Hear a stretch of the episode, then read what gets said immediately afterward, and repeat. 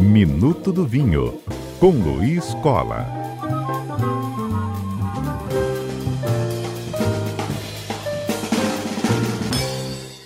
Vamos ver o que, que tem para hoje. É, já tem, já tem algumas dúvidas aqui que chegaram dos ouvintes da CBN. A primeira delas, que a gente vai destacar, o ouvinte que falou que é fã de vinhos, mas tem muitas dúvidas, Luiz, na hora de fazer uma harmonização com uma pizza. Vai bem, né? Vinho, pizza? Vai, pizza vai bem com, com quase tudo, em quase toda ocasião.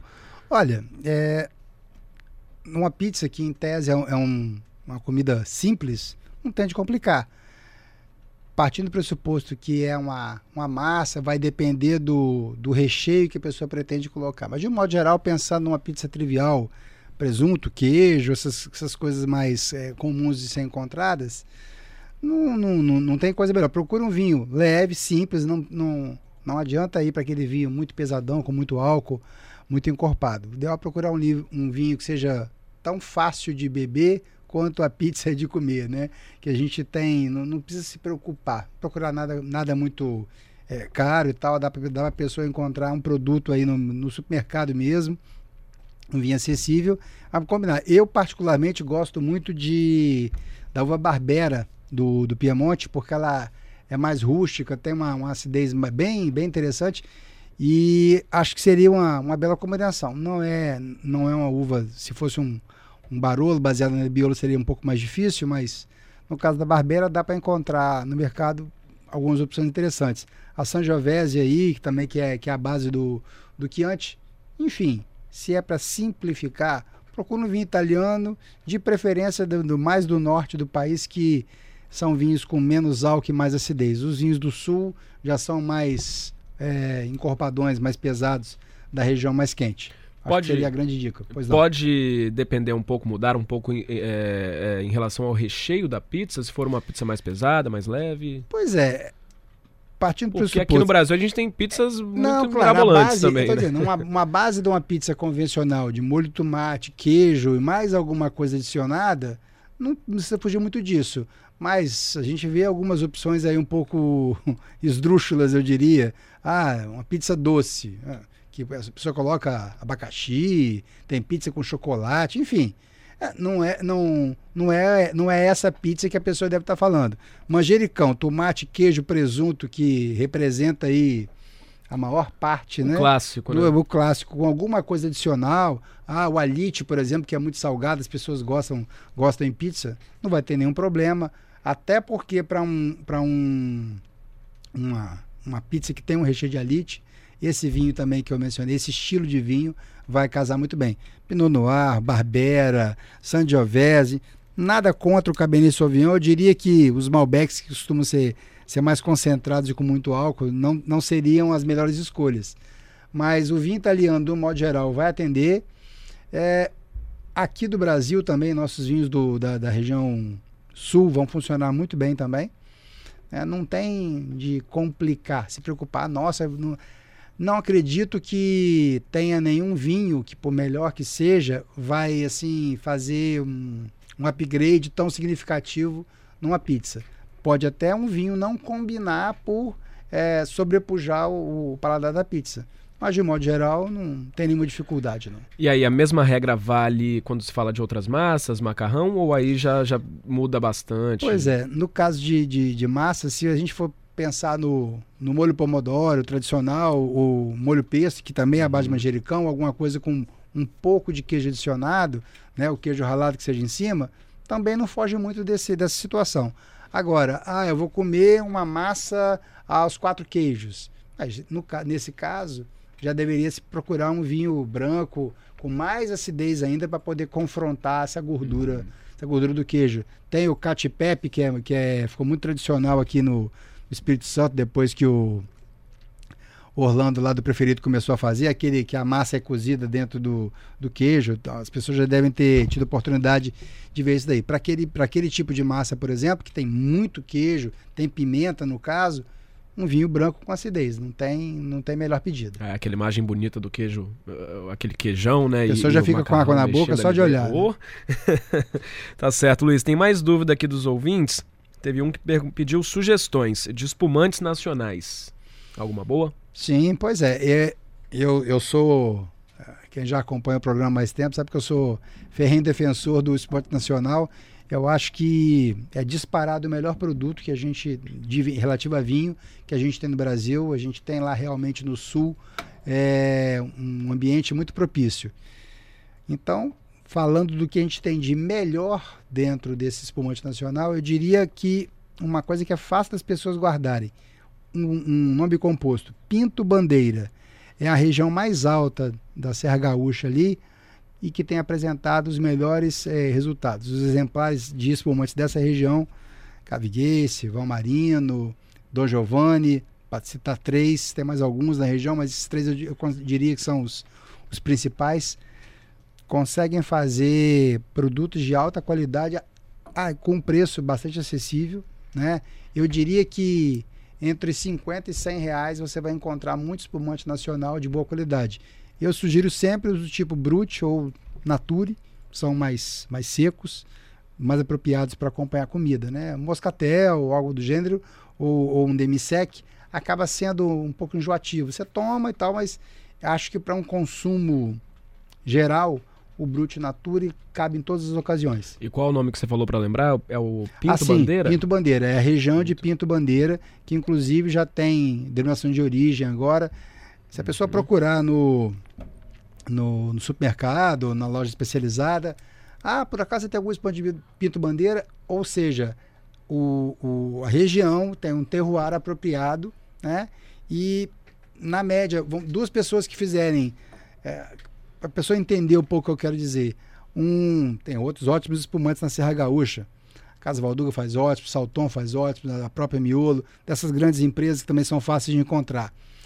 Você tem de pensar que o mesmo esforço que a pessoa faz num terreno, determinado terreno para produzir um espumante, que ela faz num outro terreno, ela pode fazer o mesmo esforço nos dois terrenos, o mesmo cuidado, a mesma qualidade, tal, tal. Ele vai conseguir um resultado melhor aqui, porque o clima, o terroir como um todo é mais favorável. Então, por isso que vale a pena, é, quando a pessoa procurar, pensar nisso aí. Pensar no nome Pinto Bandeira, que é, eu acho que é onde estão os melhores expoentes em termos de espumante no Brasil. Tem boas opções, né? Exatamente. Todo vinho pode ou merece ser de decantado, Luiz? Pois é, outra questão que eu já, que eu já, já abordei aqui é, em algumas ocasiões. É, antes de tudo, a pessoa tem de entender o que, que é decantar um vinho. Na verdade, o, decanter serve para duas coisas: serve para aerar um vinho e decantar um vinho, que são coisas parecidas, mas com propostas diferentes. Aerar o vinho é nada mais que você pode pegar isso no um vinho jovem, você verte ele dentro do decanter para fazer com que esse vinho se misture ao, ao oxigênio e fique um pouco mais aberto. É um termo que a gente usa aberto no sentido de liberar mais aromas e tal, ficar mais franco de ser apreciado no, no, no olfato. Por consequência, a apreciação no paladar vai ser privilegiada. Como já mencionei aqui também, é a diferença de degustar para beber. Quando você presta atenção no aroma, prepara a sua língua, seu paladar para o que está vindo por aí, a sua percepção vai ser maior, vai ser melhor. Se alguém beber qualquer bebida de nariz tapado, a percepção vai ser muito menor do que se ela cheirar antes vale para qualquer bebida, não é porque é uhum. é vinho. E nesse sentido, a aeração favorece o vinho jovem. Já a decantação, um vinho mais antigo, que ficou guardado mais tempo, ou que não foi filtrado, ele forma depósito. É, na rádio não tem como explicar melhor, mas se alguém olhar uma garrafa de vinho mais velho que ficou deitado numa adega, ele forma uma, uma borra mesmo, uma sujeira, vamos dizer assim, no fundo, que quando você vai beber o vinho, você tem que tomar o cuidado de passar para o decanter. A gente normalmente deixa a garrafa de pé um pouco antes, para que isso sedimente no sentido vertical. E você vai, quando verter o vinho dentro do decanter, você separa a parte que está límpida dessa uhum. parte que tem algum sólido em suspensão. Não tem nenhum problema em beber essa parte do vinho ela pode apenas causar um, uma, uma, diferença tátil na, na, língua. Mas, de um modo geral, a pessoa prefere, perde-se, vamos dizer assim, um, uma pequena fração do vinho que fica em contato com o líquido ainda, e você passa o vinho para dentro do decanter com essa finalidade. Alguns vinhos têm muita borra. é o típico caso do vinho do Porto, que não tem filtração, eles usam até uma vela entre o decanter e, o, e a garrafa para a pessoa poder conseguir enxergar, como vida é escuro, uhum. conseguir enxergar que essa borra está chegando. Para não jogar a borra junto, né? Exatamente. Olha, Luiz, chegou aqui, a gente falou de pizza e harmonização. O ouvinte Marcelo disse que só existem quatro tipos de pizza: marguerita, quatro queijos, napolitana e calabresa. O que passar disso são pastéis assados, concorda? Não, eu, é, é igual a gente poderia considerar que ele está falando o seguinte: olha, quando você fala de vinho também, você, vamos falar de vinho, você tem os clássicos. Agora, alguém resolveu fazer um vinho no outro lugar e tal, e disse que também aquilo ali é bom, é, não deixa de ser vinho. Agora, não faz parte daquilo que é conhecido de modo tradicional. A, a, a preocupação dele aí, eu acho que é no caso seguinte: olha, o italiano desenvolveu isso daqui. As invenções que são feitas mundo afora, é, ele deve saber que é a, é a, comida mais consumida do mundo, é a pizza. Uhum. Né? Então, quer dizer, o mundo inteiro consome aquilo. Se alguém resolver colocar sashimi em cima da pizza, é frango, fruta, frango desfiado, enfim, é, há de se respeitar. Né? A pergunta foi, foi genérica em relação à pizza, não aos recheios, se são tradicionais ou não. Eu tentei ser, vamos dizer assim, o mais genérico possível, mas ele está com toda a razão. É, o clássico manda isso aí mesmo, Marcelo. Mas a criatividade vai longe, né, quando se trata de pizza.